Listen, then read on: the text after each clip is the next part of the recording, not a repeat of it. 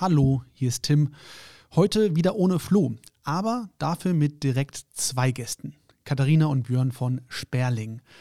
Sperling produziert nachhaltige Rucksäcke. Und Nachhaltigkeit ist wohl ja, neben Digitalisierung einer der großen Trends in der Modebranche. Das zeichnet sich schon ab. Ähm, in der Post-Corona-Fashion werden Themen wie ressourcenschonende Produktion, ökologischer Fußabdruck und Second-Hand-Mode vermutlich die Themen sein.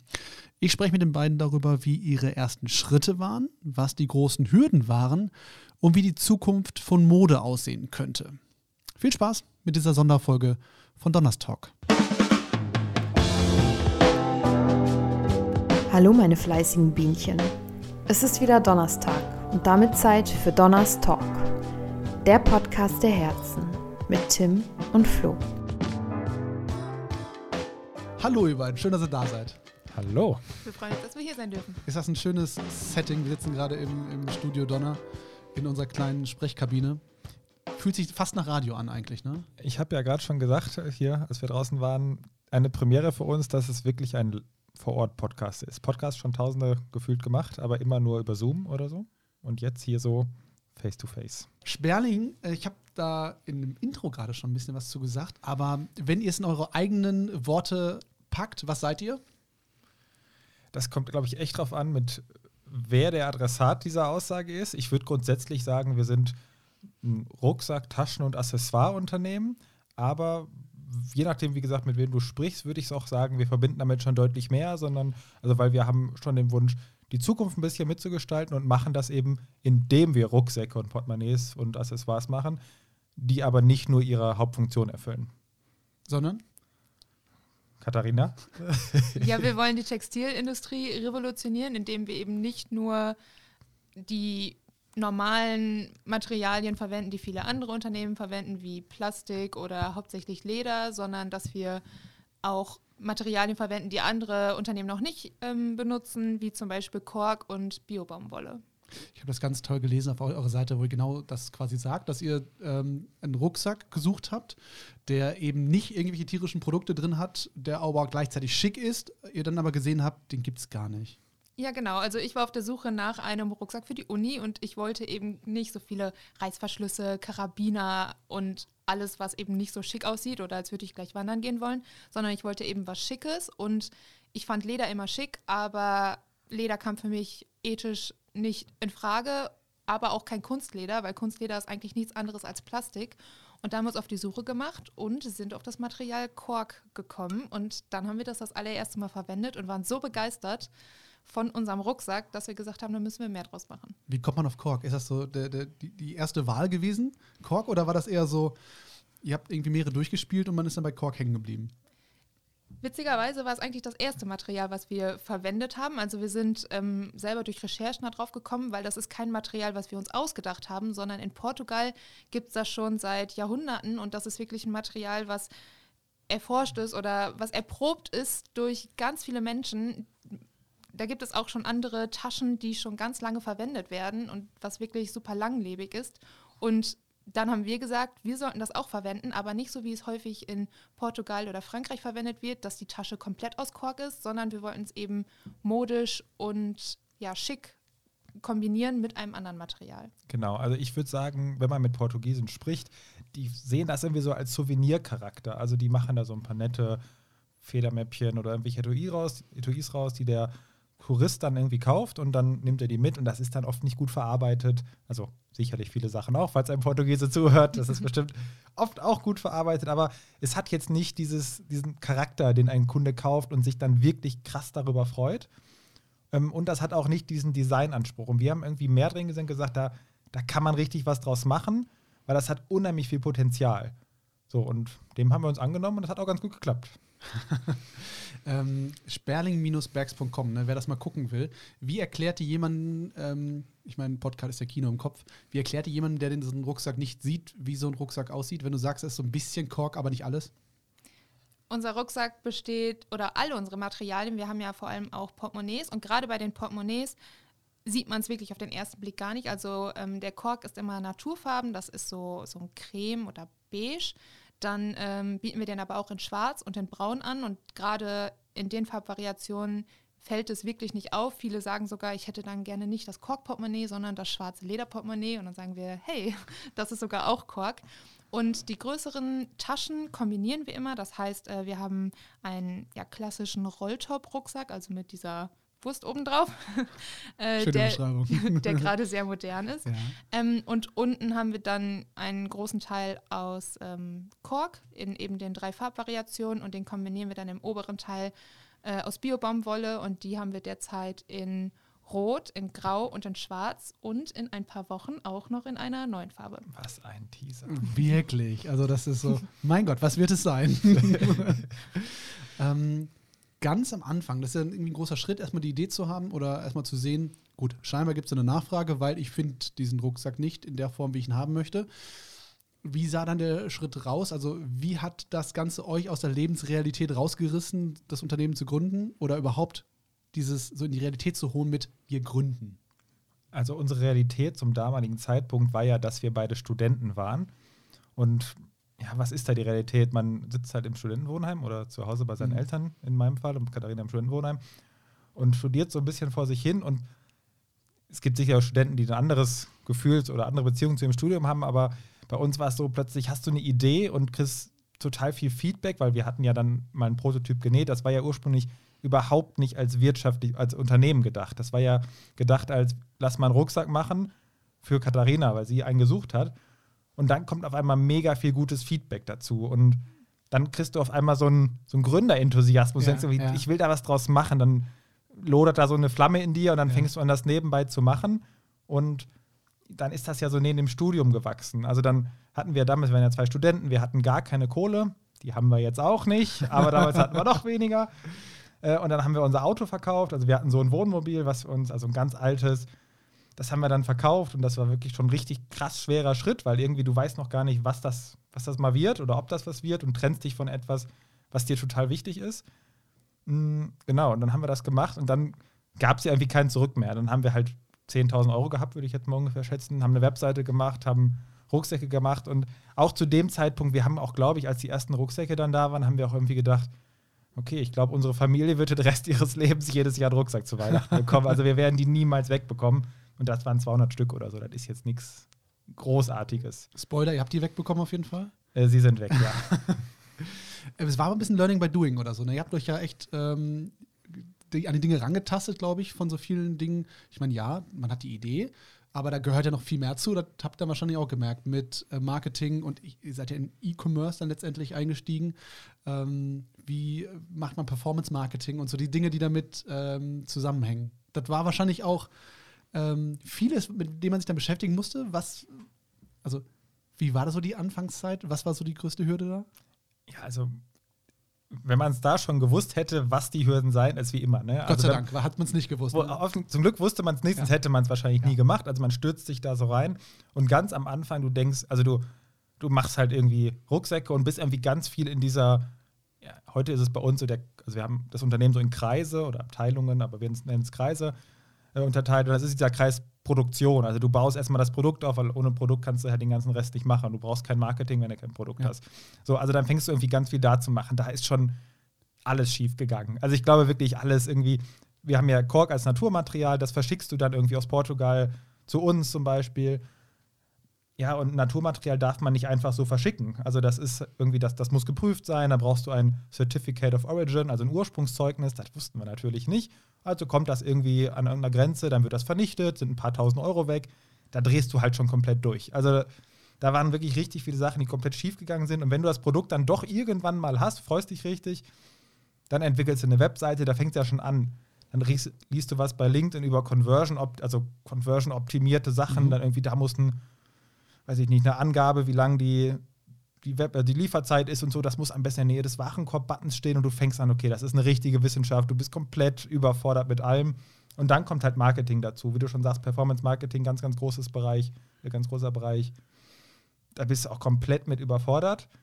Ich glaube, wir haben da wirklich viel falsch gemacht, aber jetzt am Ende ist es ja doch irgendwie, also es ist ja doch ganz gut gelaufen irgendwie zuletzt, aber das ist wirklich eine richtig große Hürde gewesen. Aber dem Moment nimmst du es ja nicht so wahr. Das ist ja spannend und Das passiert auch über einen längeren Zeitraum letztendlich. Ne? Also das ist, ähm, ich glaube, es nimmt dann halt auch vielen Gründern erstmal die Angst. Ich glaube, keiner weiß am Anfang alles zu überblicken. Das ist wahrscheinlich genauso wie Kinder kriegen. Ähm, wenn man da vorher alles weiß, dann wird man sich richtig bekloppt machen, aber man wächst mit den Aufgaben letztendlich da. Ähm, ihr sagt ja schon ganz viel gerade, das Kork-Thema ist ein ganz großes. Ähm, das ist euch wichtig, weil ihr Verantwortung da irgendwie übernehmen wollt. Wie sehr schaut man da Produzenten auf die Finger? Also das, auf dieses Kork, ähm, ja, ich meine, ihr denkt euch am Anfang, alles klar, wir wollen Kork nehmen. Ähm, wie sehen dann die nächsten oder wie sahen da konkret die nächsten Schritte aus? Also, dass man sich da irgendwie einen Produzenten ausguckt. Wie schaut man, wenn man sagt, wir möchten es irgendwie nachhaltig gestalten? Wie ähm, garantiert man das quasi für sich so ein bisschen, dass das aus guter Hand kommt? Ja, das ist mega interessant. Wir wussten das ja auch nicht. Also wir hatten ja wirklich gar nicht dieses Unternehmergehen in uns, dass wir gesagt haben, wir machen das jetzt ganz groß und professionell und wir wissen genau, wie das geht oder holen uns einen Spezialisten, sondern das war ja wirklich, okay, wir brauchen ein paar Meter Kork. Das muss jetzt einmal funktionieren. Und ja, wir sind da einfach äh, ganz klassisch vorgegangen ähm, und haben einfach erstmal gegoogelt, wie das überhaupt so funktioniert. ja, richtig. Ja, und ähm, was aber auch wichtig ist oder was uns von Anfang an wichtig war, ist es jetzt nicht so, man geht in den Laden und möchte eine Rolle Stoff oder eine ja. Rolle Kork oder ein paar Schuhe, sondern, und in dem Fall ist es ja dann so, okay, vielleicht waren die Arbeitsbedingungen da nicht so gut und jetzt habe ich da ein mhm. Kleidungsstück zu Hause. Ich weiß nicht genau, wie gut da jetzt die Hintergründe zu sind. Aber wenn man weiß, man nimmt ein paar hundert, ein paar tausend oder noch mehr Stücke ab, dann ist das auf einmal eine ganz andere Verantwortung, die mhm. einem dann bewusst wird. Und gerade in dem Fall war es auch so, dass ich mir gedacht habe, okay, eigentlich geht man in den Laden und da ist jetzt eine Kuh gestorben. Was mega schlimm ist, aber man denkt sich so, okay, da wurden aus dem Stück vielleicht mehrere Schuhe genäht, die ist jetzt sowieso gestorben. Mhm. Aber wenn man dann dahin geht und sagt, okay, man möchte mehr ähm, Sachen herstellen, dann geht man da wirklich hin und der Produzent geht dann zu seinem Schlachter und sagt, okay, die nächsten 300 Kühe für Sperling einmal umbringen. Und das ist auf einmal eine ganz andere Verantwortung. Ja, ja. Und dann ähm, war da für uns natürlich klar, okay, da, also es geht wir wollen, dass es allen gut geht, also nicht nur, dass es Tieren nicht schlecht geht, sondern dass wir vielleicht auch noch einen positiven Impact haben. Ja, und dann sind wir ähm, ja, durch Google auf ganz viele Produzenten gestoßen mhm. und ähm, da ist natürlich auch der Internetauftritt ähm, wichtig. Dann sind wir auch. Ähm, also, liebe Produzenten, lasst euch gerne eine neue Website bauen, gar kein Problem. Ja, also mega wichtig. Also, auch das muss ja auch sympathisch ist sein. Ist der erste Kontaktpunkt. Ich habe heute noch, ich weiß gar nicht nach was, irgendwie für Fotostudio nach so Tischen gesucht und bin da auch so auf so Shops gelandet, wo ich auch direkt weg war, innerhalb von 1,5 Sekunden wahrscheinlich. Die können die besten Tische der Welt Das ist haben. korrekt, genau, ja. Das ist direkt die Visitenkarte, ja. Das ist schon fast traurig eigentlich, also weil da sind bestimmt ganz viele äh, auch tolle Unternehmen, die wir niemals gesehen ja. haben. Ja, mit Sicherheit. Aber das ist halt so der erste Punkt. Ähm, und dann haben wir uns Muster zukommen lassen, also weil Qualität ist auch ein ganz, ganz großer Punkt bei uns. Äh, Abnahmemengen war damals auch ein Thema, allerdings heute als äh, damals anders als heute. Äh, heute ist das so, dass wir sagen, okay, mindest, äh, wir müssen mindestens so und so viele Meter abnehmen können auf einen Schlag, wo die Produzenten jetzt sagen, okay, so viel können wir nicht in der kurzen Zeit. Äh, wohingegen Fühlt sich das, das gut an? Ja, also. ja, gut, dass du dich mal überlegen musst. ja, weil wir, das ist ja noch gar nicht so lange her, dass wir gesagt haben, ja. okay, wir können nicht so viele Meter ja. abnehmen. Wir wollten eigentlich nur ein paar Meter. Von Mindest ähm, zur Maximalabnahme. Ja, genau. Das dann merkt ja man den Spruch, also die, die, die Steps, die man so gegangen ist. Genau, halt, es ist immer das MO, die MOQ, Minimum mhm. Order Quantity, und manchmal ist es auch die Maximum Order Quantity. Mhm. Und ganz am Anfang war das so ein großes Problem. Du redest halt mit dem Produzenten und dann fragst du, also es war immer die erste Frage, what is your MOQ? Äh, und dann kam immer die Antwort, die sagten, okay, brauchen wir nicht weiter mit denen drüber zu reden, mhm. das macht irgendwie keinen Sinn. Also, weiß ich, also ganz am Anfang, die erste Produktionsstelle waren 200 Rucksäcke, aufgeteilt auf sechs Farben, also dann 30 Stück oder 35 Stück pro mhm. Farbe. Das macht dir eigentlich kein, kein Mensch, also das lohnt sich halt für niemanden irgendwie. Ähm, weil normalerweise bewegst du dich so bei einer MOQ von 1000, aber pro Farbe. Also hätten wir 6000 Rucksäcke, war immer so der Stand und wir brauchten, wollten 200 oder hatten Geld für 200.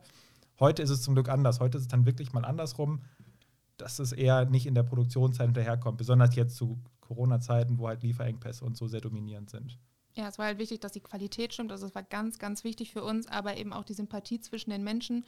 Und wir hatten da jetzt natürlich ähm, ja, den Vorteil, in Europa ist das wirklich ganz transparent. Da gibt es dann auch Zertifikate, die man sich anschauen kann, Prüfsiegel, wie die Arbeitsbedingungen vor Ort sind.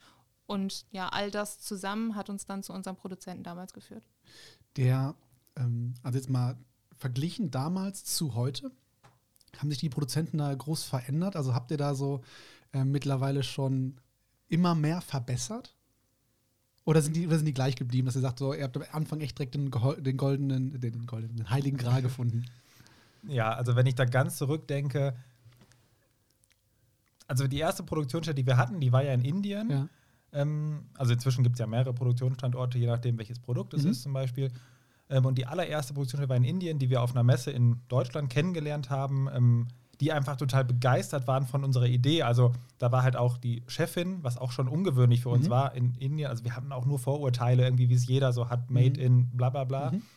Ähm, und das war halt eine Dame, die, die dieses Unternehmen führt und die hat gesagt, ja, MOQ ist kein Problem, also die Mini- Minimenge, die wir da hatten, weil sie irgendwie Bock darauf hat. Mhm. Aber wir haben auch gemerkt, die, die haben unseren Gedanken an der Stelle noch gar nicht verstanden. Okay. Also die, die wussten gar nicht, was ist denn das Problem an jetzt Leder? Wir machen doch alles aus Leder. Also da ist alles aus Leder. Warum sollten wir das anders machen? Das war gar kein Problem und wir haben es, glaube ich, im ersten Moment auch gar, wir waren so beschäftigt damit, die Qualität hinzubekommen, denn es geht ums Thema Nachhaltigkeit. Das ganze Ding kann noch so nachhaltig sein. Wenn die Qualität nicht stimmt und es morgen auseinanderfällt, dann kann's, Mhm. ist es komplett hinfällig, dann macht es ja keinen Sinn. Mm, Und dann haben wir sie gar nicht versucht, irgendwie zu, zu überzeugen oder die Hintergründe krass zu erklären, sondern einfach nur, wir haben da eine Vision, lasst uns da mal, lasst uns das mal machen. Und heute ist es schon anders. Also die haben das, glaube ich, schon, ich glaube, die machen immer noch viel Leder für andere Kunden, ähm, aber die haben schon unsere Beweggründe verstanden und das ist da schon irgendwie ein Umdenken, was da stattgefunden hat. Das heißt, ähm, da kamen die aus Indien. Ähm, was war der nächste Step? War irgendwer, der quasi euer Ding so verstanden hat, wo ihr sagtet, so mit dem klickt es sofort? Mm, Also wenn du auf die, also Produktionstechnisch, Ja, Produktionsstätten ja, ja. technisch, genau. Also inzwischen, also wenn ich das mal kurz in die Ist-Zeit Ja. hole, ähm, wir haben ja noch eine Behindertenwerkstatt, mit der wir arbeiten, was halt hier in Duisburg ist, Mhm. weil wir hatten irgendwie dann relativ schnell haben wir gemerkt, okay, es gibt ja auch so Kleinteile, so Schlüsselanhänger und sowas. Das macht irgendwie keinen Sinn, das von so weit herzuholen. Bei dem Rucksack, also Indien hatte auch den Hintergrund, dass Indien eine der größten Baumwollexporteure der Welt ist.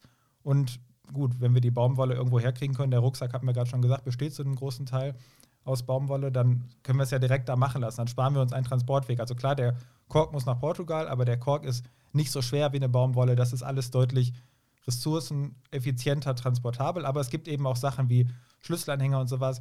Das kann man aus Resten machen, aus unserer eigenen Entwicklung. Das findet ja hier in Bochum weiter statt. Ähm, und dann konnten wir halt in der Behindertenwerkstatt in Duisburg einiges produzieren lassen. Ähm, genau, und dann, ich weiß gar nicht genau, wie es dann chronologisch so weiterging. Jetzt muss ich mal kurz muss ich mal über, überlegen. Also es ging irgendwie dann ja um größere Mengen. Mhm. Äh, das war ein Thema. Ähm, und dann sind wir ja auch an eine Produktionsstätte in China gekommen. Mhm. Und da haben wir ja auch drüber gesprochen. So Mhm. ist ja die Idee hier zu dem Podcast auch Mhm. entstanden, dass wir äh, bei der Veranstaltung damals standen, dass wir halt gesagt haben, okay, China, das ist ja irgendwie verrückt. Also das kann ich mir gar nicht vorstellen, weil Made in China auch hier wieder dieses Vorurteile, ganze ja. Vorurteilthema, Ja. also voll und ganz dabei.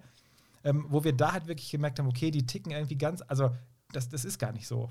Also kann man überhaupt nicht pauschalisieren, aber es wäre, also wir haben einfach da gemerkt, es ist so falsch zu sagen, Made in, Made in China ist schlecht, Ja. wie man nicht sagen könnte, Made in Germany ist gut das, oder ist schlecht. Also das ist ja, das ist ja nicht pauschal zu beantworten. Nee, nee. Und China ist ja nochmal deutlich größer als Deutschland. Ne? Kaum. Also ja. ist ja nochmal eine andere Größe. Und da haben wir einfach gemerkt, das Verständnis für dieses Thema Nachhaltigkeit, für das Thema Qualität auch, ist ein ganz, ganz anderes. Ähm, Wie, wie hat man das gemerkt?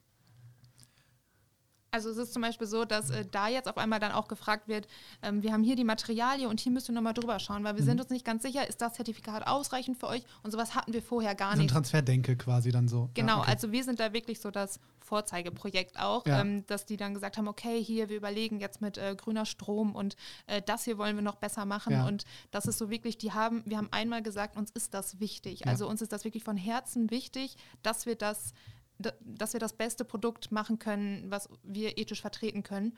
Und bei denen war das dann nicht so, ja, ja. Das ist auf fruchtbaren Boden gefallen dann so. Und Genau. hat, okay. Mhm. und da wird nachgefragt und da denen ist das auch wichtig. Ähm, es gab zum Beispiel, das ist nur eine Kleinigkeit, aber ähm, es ist so, ich weiß gar nicht genau, wie es funktioniert, aber wenn die Produkte zu uns kommen, dann kommen die ja in großen Pappkartons und da war es wichtig, dass jedes einzelne Produkt in Plastik verpackt ist, Mhm. damit das ja den äh, Weg zu uns nach Deutschland ähm, unbeschadet Mhm. übersteht. Ist das so ein Versicherungsthema? Genau, ne? und also damit jedes das- einzelne Ding muss in der Plastiktüte sein. So wie Schokolade in Aluminiumfolie eingepackt werden muss und so. Mhm. Genau, die haben halt gesagt, man kann nicht, wir können sonst nicht versichern, dass damit irgendwas Okay, passiert. mhm. Da, ähm, ja, sonst ist das, wir decken uns damit ab, dass das so ist. Und wir haben gesagt, okay, das geht nicht. Wir wollen nicht, dass so viel Plastik für uns produziert wird oder dass wir das überhaupt hier rüberschiffen.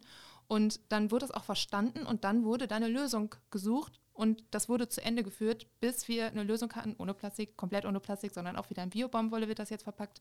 Also ihr Ähm, plastikfreie Lieferung. Genau. Also allgemein wirklich von Produktion bis zum Mhm. Endkunden. Und das wurde nicht einfach abgetan, sondern da wurde wirklich eine Lösung gesucht, mit der wir jetzt alle zufrieden sind.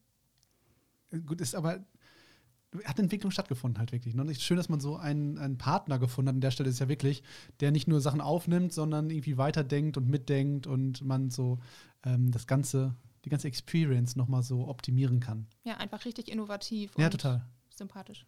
Also habt ihr jetzt auch da ein gutes Gefühl quasi. Ja, ein sehr gutes. Also wir sind wirklich richtig stolz und auch die Qualität war uns ja so eine, Herzens, ein, so eine Herzensangelegenheit. Wir sind so stolz, jetzt unsere Produkte rausschicken zu können, weil wir wirklich wissen, jetzt sind die wirklich perfekt. Also man kann sich das auch nicht vorstellen. Ne? Du hast ja jetzt, also wir haben ja unser Büro hier in Bochum, Mhm. dann kommt da so ein neuer Rucksack, wie er vielleicht auch bald der Fall ist.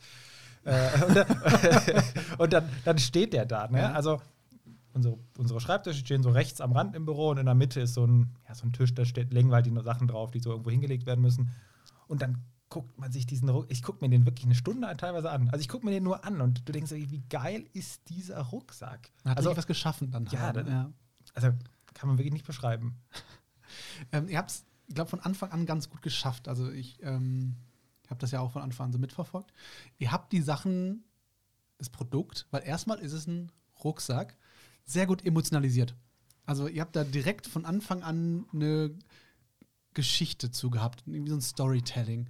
Ähm, also wenn ihr jetzt auch schon erzählt, das sieht man halt auch auf der Seite, wenn man da guckt, dass ihr direkt sagt so, wir hatten diese Idee am Anfang, da habt ihr halt diese Geschichte zu mit, du hast einen Rucksack gesucht, den hast du so nicht gefunden und ihr erweitert die Geschichte und ihr ladet das emotional auf, indem ihr sagt, dafür haben wir unseren liebgewonnenen Van verkauft, ihr sagt den Namen des Vans und ihr nehmt einen so richtig mit auf die Reise. Das Storytelling war euch wichtig, oder? So von Anfang an? Uns war das gar nicht so bewusst, wie wichtig das ist. Für uns selber, wenn wir privat gesprochen haben, dann war das klar. Also wir haben immer darüber gesprochen, wie wichtig uns das ist und das war einfach ein Herzensprojekt. Aber wir haben am Anfang sogar gedacht, es wäre unprofessionell, wenn wir uns als zwei kleine Gründer da jetzt hinstellen und sagen, wir saßen an der Nähmaschine, sondern wir wollten irgendwie so sein wie die Großen und haben das sehr anonym aufgezogen in den ersten paar Monaten. Und dann ist uns das erst aufgefallen, wie wichtig das eigentlich ist, dass man zeigt, wer dahinter steht, Transparenz und auch eben das Storytelling, den, den Kunden mit auf die Reise nehmen, wie dieses Produkt überhaupt entstanden ist. Und ich glaube, das machen wir sogar noch gar nicht genug, sondern wir könnten noch so viel mehr erzählen. Da fehlt natürlich auch manchmal irgendwo auch sogar noch das Verständnis, dass der Kunde das ja gar nicht so mitbekommen hat, wie wir das mitbekommen haben. Aber natürlich auch die Zeit, das alles aufzubereiten. Und wir wissen, da haben wir noch sehr viel vor uns. Aber das macht auch so einen Spaß, diese Leidenschaft, ja, der freien Lauf zu lassen und ähm, wirklich zu erzählen, was man für dieses Produkt empfindet. Das klingt jetzt so irrsinnig, aber wir merken auch, was da für ein Feedback zu kommt, weil wir machen das ja jetzt mittlerweile auch so, ähm, dass wenn wir einen Sperling verkaufen, dass wir davon einen Teil immer spenden an einen Tierschutzhof. Das ist ein Hof, der Tieren aus der Massentierhaltung ein besseres Leben ermöglicht und die da quasi draus rettet. Und das ist so ein Projekt, was wirklich so wichtig für uns ist, die wir auch ähm, immer wieder besuchen und dort die Tiere sehen, die wir gerettet haben. Und das finden wir so wichtig, das auch den Leuten zu erzählen oder denen klarzumachen, was Leder eigentlich ist. Also, dass das nicht einfach nur ein Rohstoff ist, der sowieso irgendwie da ist und von hier nach dort geschifft wird, sondern dass wir mit diesem Produkt eben ein Tier nicht nur nicht getötet haben, sondern ein anderes Lebewesen auch noch gerettet haben. Das ist jetzt, ähm, also gerade das Thema Nachhaltigkeit und dem, wie das Ganze darauf gekommen seid. Und ihr habt halt viele Geschichten zu erzählen. Das ist ja de facto so. Aber fällt euch so ein Storytelling leicht?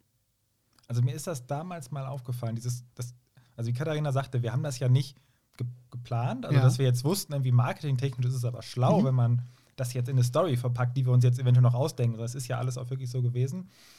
Und ich weiß mal, als wir auf einer Messe waren, also ganz am Anfang, bevor wir aufs wirklich E-Commerce E-Commerce, E-Commerce, E-Commerce-Game so richtig reingegangen sind, sind wir auf Messen gegangen. Also irgendwie war das für uns nur logisch. Wir waren irgendwie so ein bisschen analog, glaube ich, ganz am Anfang. Mhm. Und waren auf der Veggie World, das ist die größte mhm. Messe für vegetarisch oder veganen Lebensstil Europas, veganen Lebensstil Europas, genau. Äh, und da weiß ich, da habe ich so eine, habe ich so ein mittelaltes Ehepaar, würde ich mal sagen, vor mir gehabt und die waren so richtig überkritisch, so richtig, richtig kritisch irgendwie. Ja, aber der Rucksack, aber das ist ja nicht so gut und das ist ja nicht so toll. Und ich habe denen so ganz sachlich den Rucksack erklärt. Also der kann das und der hat hier ein Fach und das ist da und das ist das Material, ja, Wasserfest ist auch. Wasser weil, du, weil du dachtest, das wäre so der richtige Zugang. Ich dachte, das ja, ist es. Okay. Und dann kommt irgendwann, dachte ich, hatte ich noch gesehen, wirklich eine ganz kritische Frau, zog so die Augenbraue hoch und sagte halt irgendwie so, ja, und, und was steht da jetzt für ein Unternehmen hinter? Was ist das jetzt für eine Firma, die dahinter ist? also, sie ich, also ich, ich habe nicht gesagt, okay, sie hat es gar nicht geschnallt. Also, also nicht sie hat nicht geschnallt, sondern ich habe es ihr gar nicht gesagt. Ja, da habe ja. ich gesagt, ach so, ja, die Firma ist Sperling, mein Name ist Björn Sperling, ich bin der Gründer mit Katharina, die sehen sie da vorne. Haben wir das gemacht, wir haben unser Auto verkauft und haben gedacht, wir machen das jetzt mal. Sind eigentlich Studenten, haben quasi alles investiert und plötzlich habe ich mit einer anderen Person gesprochen. Ja. Also das, da habe ich es wirklich so richtig für mich begriffen. Du hast die Nahbarkeit dann irgendwie erzeugt. Wirklich. Dann, ja. Und das, also sie hat wirklich einen Rucksack gekauft am Ende und ich hätte es dir, ich hätte dir Brief und Siegel gegeben, dass diese Frau niemals einen Rucksack kauft. Und das war für mich wirklich so ein Erlebnis. Die hat plötzlich eine ganz andere Verbindung. Die hat keinen Rucksack mehr gesehen, sondern die hat den Rucksack am Ende gehabt und die wird all ihren Freunden davon erzählt haben, weil die war so begeistert. Und da haben wir irgendwann gesagt, okay, diese Story scheint. Das skalieren von, wir.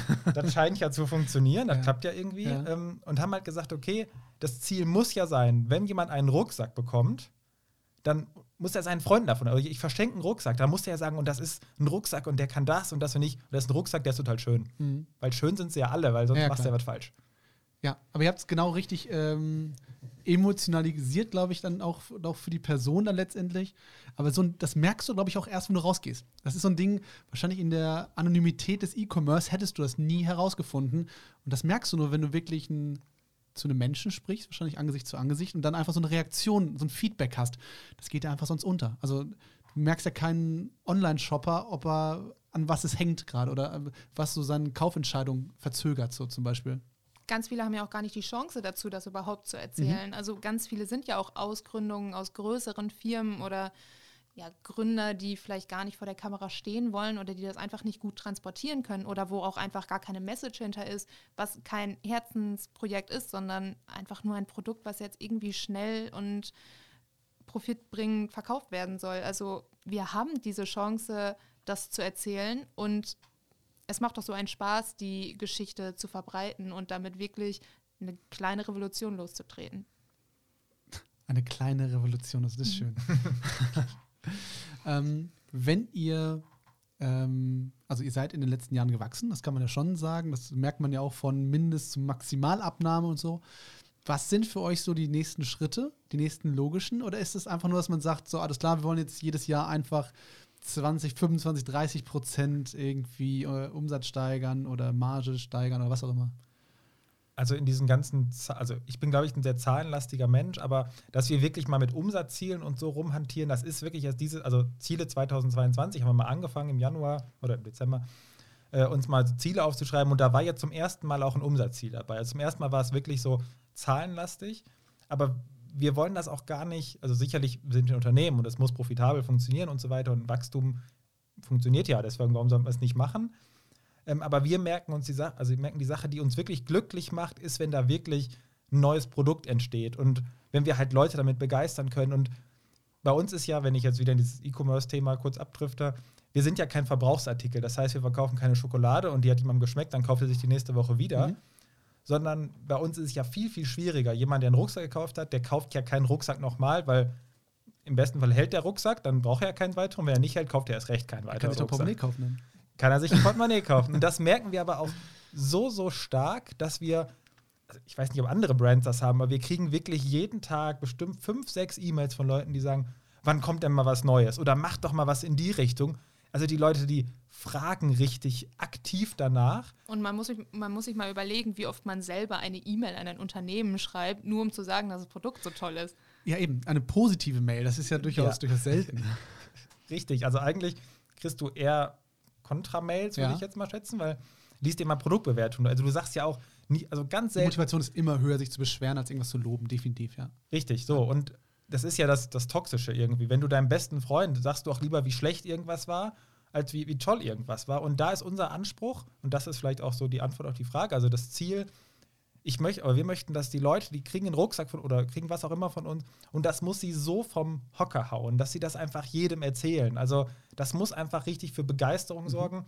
Und das hast du auch gerade schon gesagt, wir vermissen das auch so ein bisschen, glaube ich, jetzt durch Corona und so ging es halt ja auch gar nicht anders, diesen direkteren Kontakt zu haben. Also du siehst irgendwie dann bei Google Analytics, kannst du halt sehen, ah, die Verweildauer ist total hoch und besonders auf der Seite dieser Blogartikel, den ich geschrieben habe, wie wir vom Van oder vom Van Life zum Startup Life und sowas, da ist die Verweildauer hoch, das heißt, das scheint jemanden zu interessieren.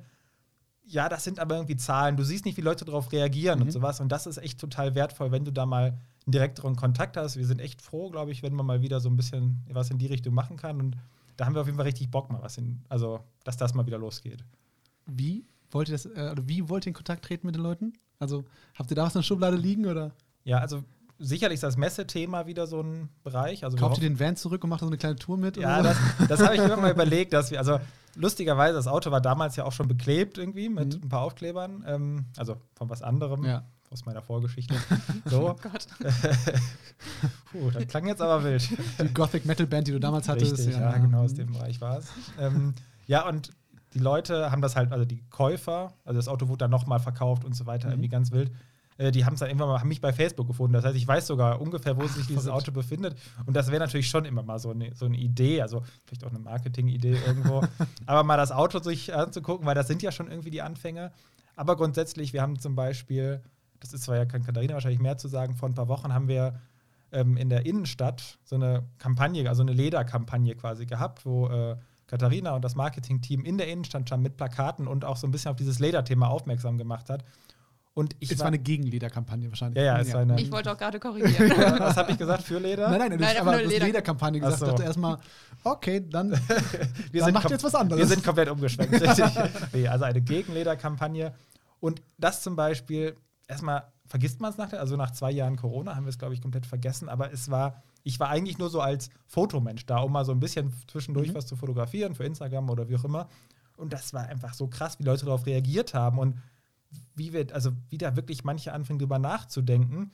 Und da sind auch Gespräche entstanden, was wirklich verrückt war. Und da ist mir auch irgendwie mal selber aufgefallen, also da ist, viele Leute wissen gar nicht, was ist das Problem an Leder. Und ich muss auch sagen, bevor ich Katharina kannte, ist mir das auch irgendwie gar nicht so im, im Kopf gewesen. Leder ist ja faktisch dann die Haut von einem Tier, ne? Mhm. aber da denkt man dann irgendwie nicht so, ja, Katharina lacht irgendwie. Ja, das ist ja so Leder für Dummies. ja, ja, erklärt. Ich kenne es aber voll aus meiner, weil ich komme halt eigentlich nicht aus dem Bereich und Katharina hat mir das irgendwie, also ich hatte ja irgendwie so die, das technische Know-how, ich wusste, wie man einen Rucksack entwickelt oder konnte mir das irgendwie dann relativ schnell aneignen. Katharina hatte aber das Missionsgetriebene und ich habe dann irgendwann für mich, irgendwann habe ich diesen Satz für mich entdeckt, ich benutze, aber kein Mensch benutzt ja Leder, weil es von einem Tier ist, sondern wegen der Eigenschaften. Genau. So, also du würdest ja niemals sagen, also auch, ich esse ja auch kein du isst ja kein Fleisch oder du holst ja keinen Döner oder so, weil du sagst, boah, ich esse jetzt einen Döner, weil dann ist wenigstens das, das Tier dafür gestorben. Mhm. Das machst du ja nicht, sondern du findest es lecker. Du findest die Eigenschaft von Leder. Du tolerierst das, wo es herkommt, in dem Genau. Einfach, ja. Aber wenn es ja eine Alternative dazu gibt, genau. die das genau auch so bietet, wo eben nicht dieses Negative, was du tolerieren musst, dranhängt, gibt es ja gar keinen Grund, das nicht zu machen.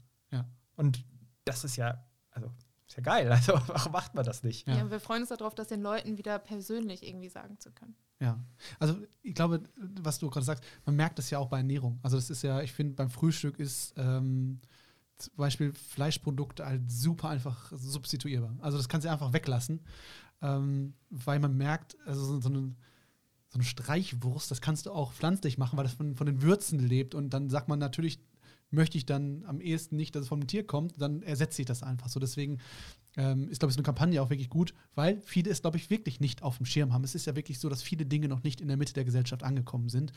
Oder manchmal steht man auch wie Ochs vom Berg. Wir hatten heute, haben wir im Team irgendwie zusammen gefrühstückt und da hatten wir wirklich die, die also wirklich ähm, die, die Debatte, war, möchten, ne, es war noch nicht mal eine Debatte, aber dieses, ach ja, Margarine ist die vegane Variante von Butter. da dachten wir auch so, ja, das ist nicht neu. das aber das, manchmal, du denkst da einfach nicht weiter drüber nach und dass solche Dinge dann irgendwie ins Bewusstsein gerufen werden, ist ja total wichtig.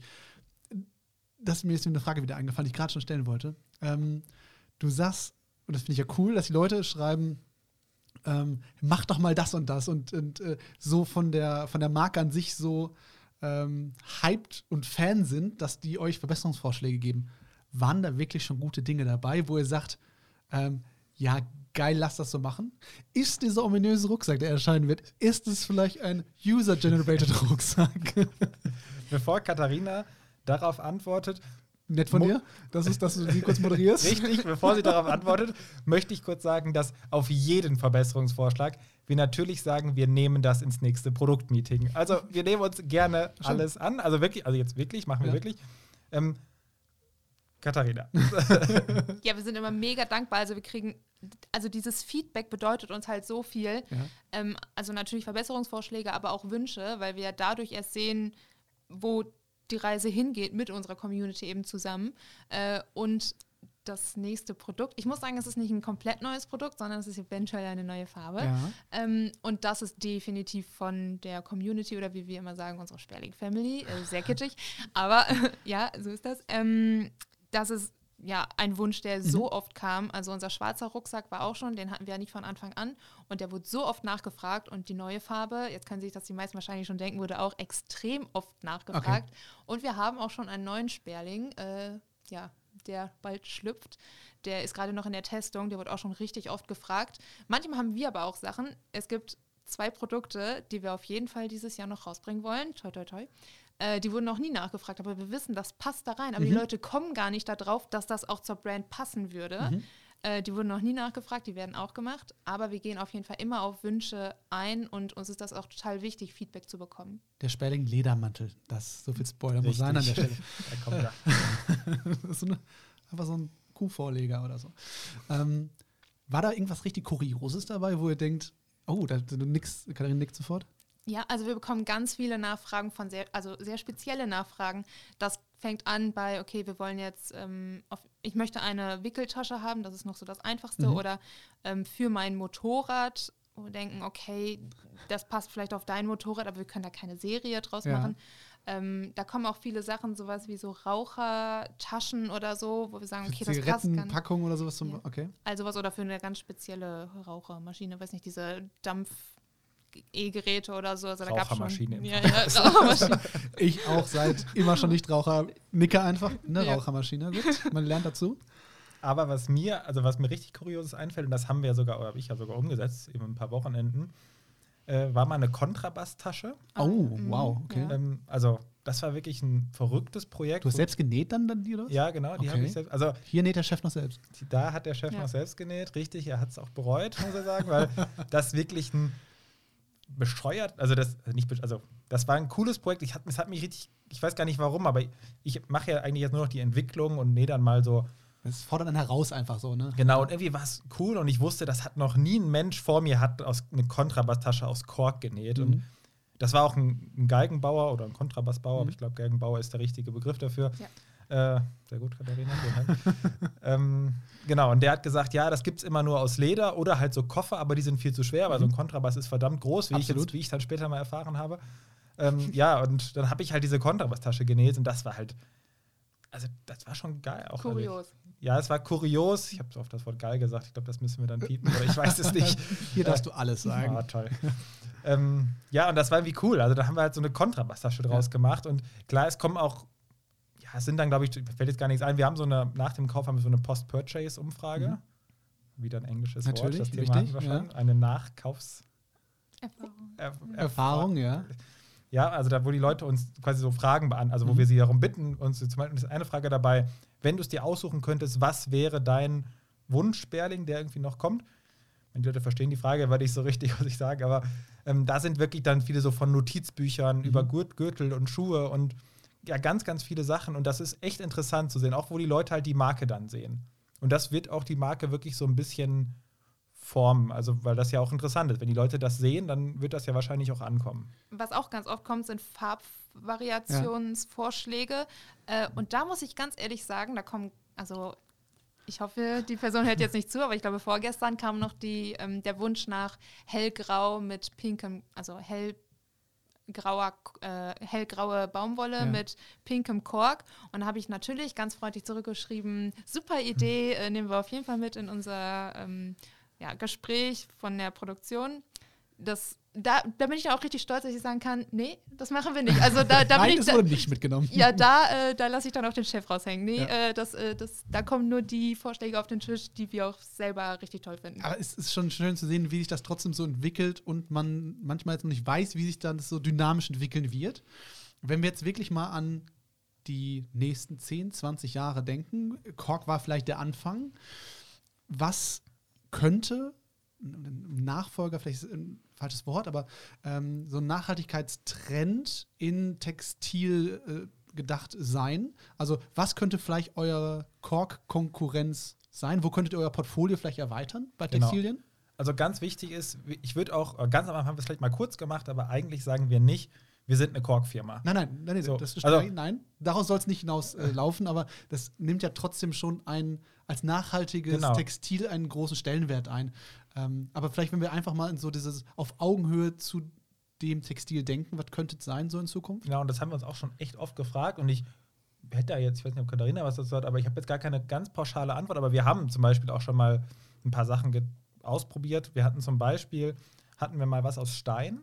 Mhm. Also klingt jetzt irgendwie verrückt, weil ein Stein ist ja halt irgendwie ein sehr massives, nicht flexibles Mat also Material, also mhm. Gegenstand. Ähm, es gibt aber Sachen, also es gibt Sachen aus Stein, die unheimlich dünn geschnitten werden, auf ein Trägermaterial gebracht werden, dadurch flexibel werden. Steincarpaccio, wie man noch sagt. Das kann sein, dass man das sagt. Ich weiß es jetzt nicht. Aber dünn geschnitten wäre es dann, ja. Ja. ja. also hatten wir, es gibt, ich sag mal, einen Steinstoff ja. im weitesten mhm. Sinne, ähm, was auch wahnsinnig gut aussieht. Dazu haben wir mal, ähm, ja, habe ich mal ein Muster auch zugenäht. Ich würde den jetzt erstmal als interessant bezeichnen an dieser ersten Stelle, aber so sind die ersten Muster in der Regel. Ja. Ähm, und es gibt ja noch ganz, ganz viele andere Varianten, also mit Ananasleder und so weiter. Apfel, Pilze, Stärke. Also da gibt es ja ganz viele verschiedene Materialien und die finden wir alle auch unfassbar interessant und wir können uns gut vorstellen, dass wir das irgendwann mit aufnehmen. Uns ist halt wichtig, dass wir ja, verschiedene oder einfach Alternativen, alternative Textilien zeigen, denn wir sehen gerade, dass der Trend geht ja irgendwo schon in die richtige Richtung. Also über die Lebensmittelindustrie brauchen wir gar nicht zu sprechen. Also das ist ja wirklich wie so eine Welle, die über uns gerollt ist, wo sogar meine Großeltern jetzt sagen, ja, eigentlich, warum eigentlich Fleisch? Und wir merken auch, dass das in der Textilindustrie schon angekommen ist, denn Pelz war auf einmal, ist das ja so ein No-Go geworden. Mhm. Also da sind wir auch echt stolz drauf, dass das jetzt so ist, ähm, dass man mit Pelz in der Innenstadt schon angeschaut wird und vielleicht sogar einen Spruch bekommt. Ähm, Dass ein moralisches Bewusstsein dafür da ist, ja. Genau, also noch nicht flächendeckend, mhm. auf gar keinen Fall, aber es geht in die richtige Richtung.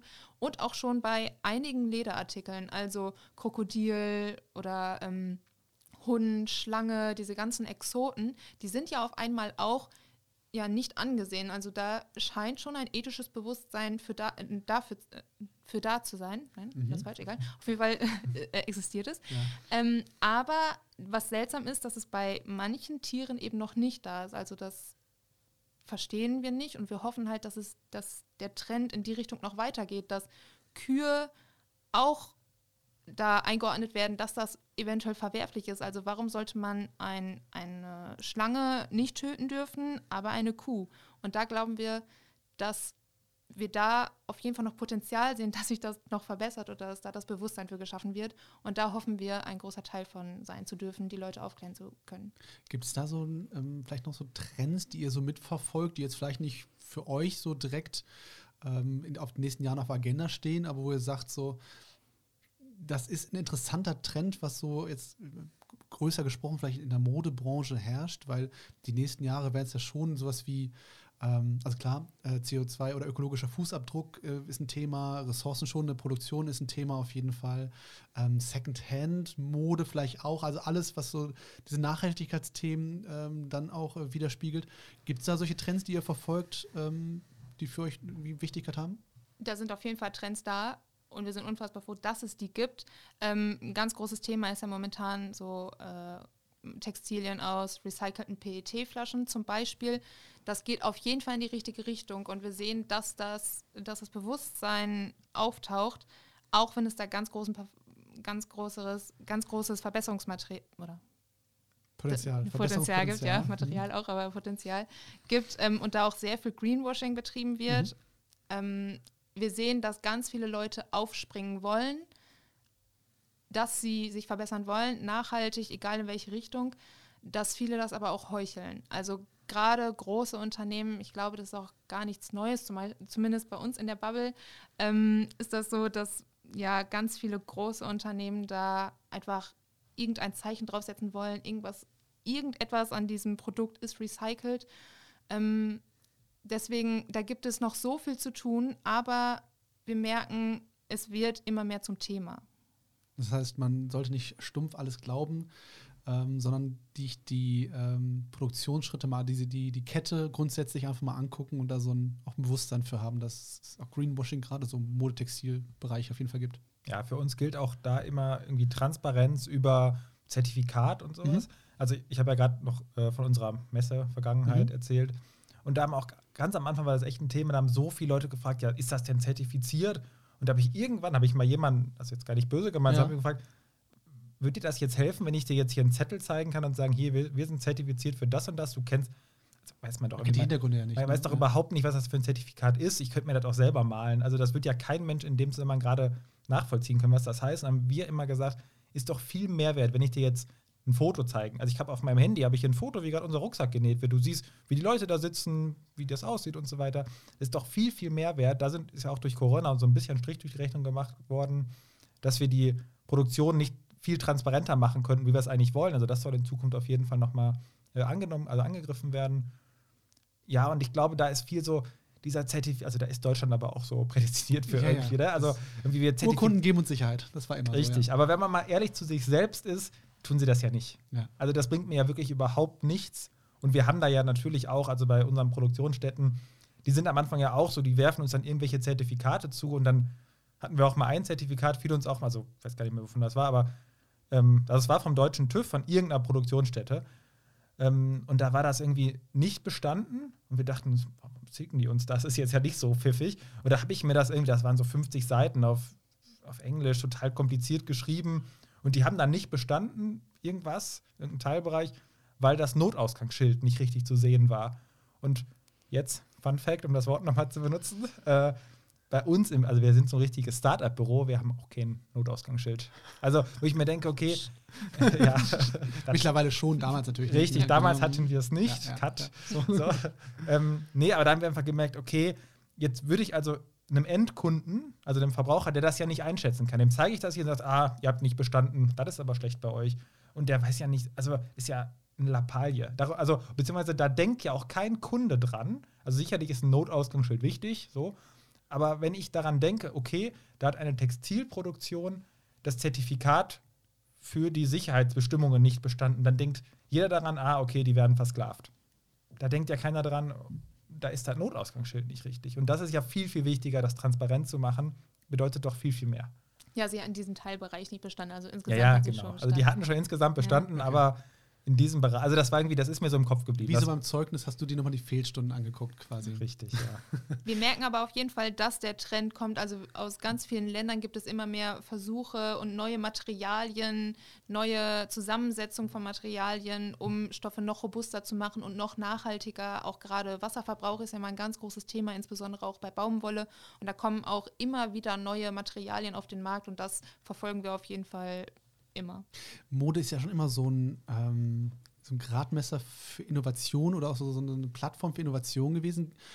Gibt es da Länder, die daraus stechen, gerade was so, so innovative Stoffe, Fertigungsmethoden und so angeht? Ihr habt jetzt die, die genannt, die man auf jeden Fall kennt. Jetzt Portugal hat man schon mal gehört, dass da irgendwie Europa intern halt ähm, viel herkommt. China, Indien ist natürlich auch irgendwie naheliegend.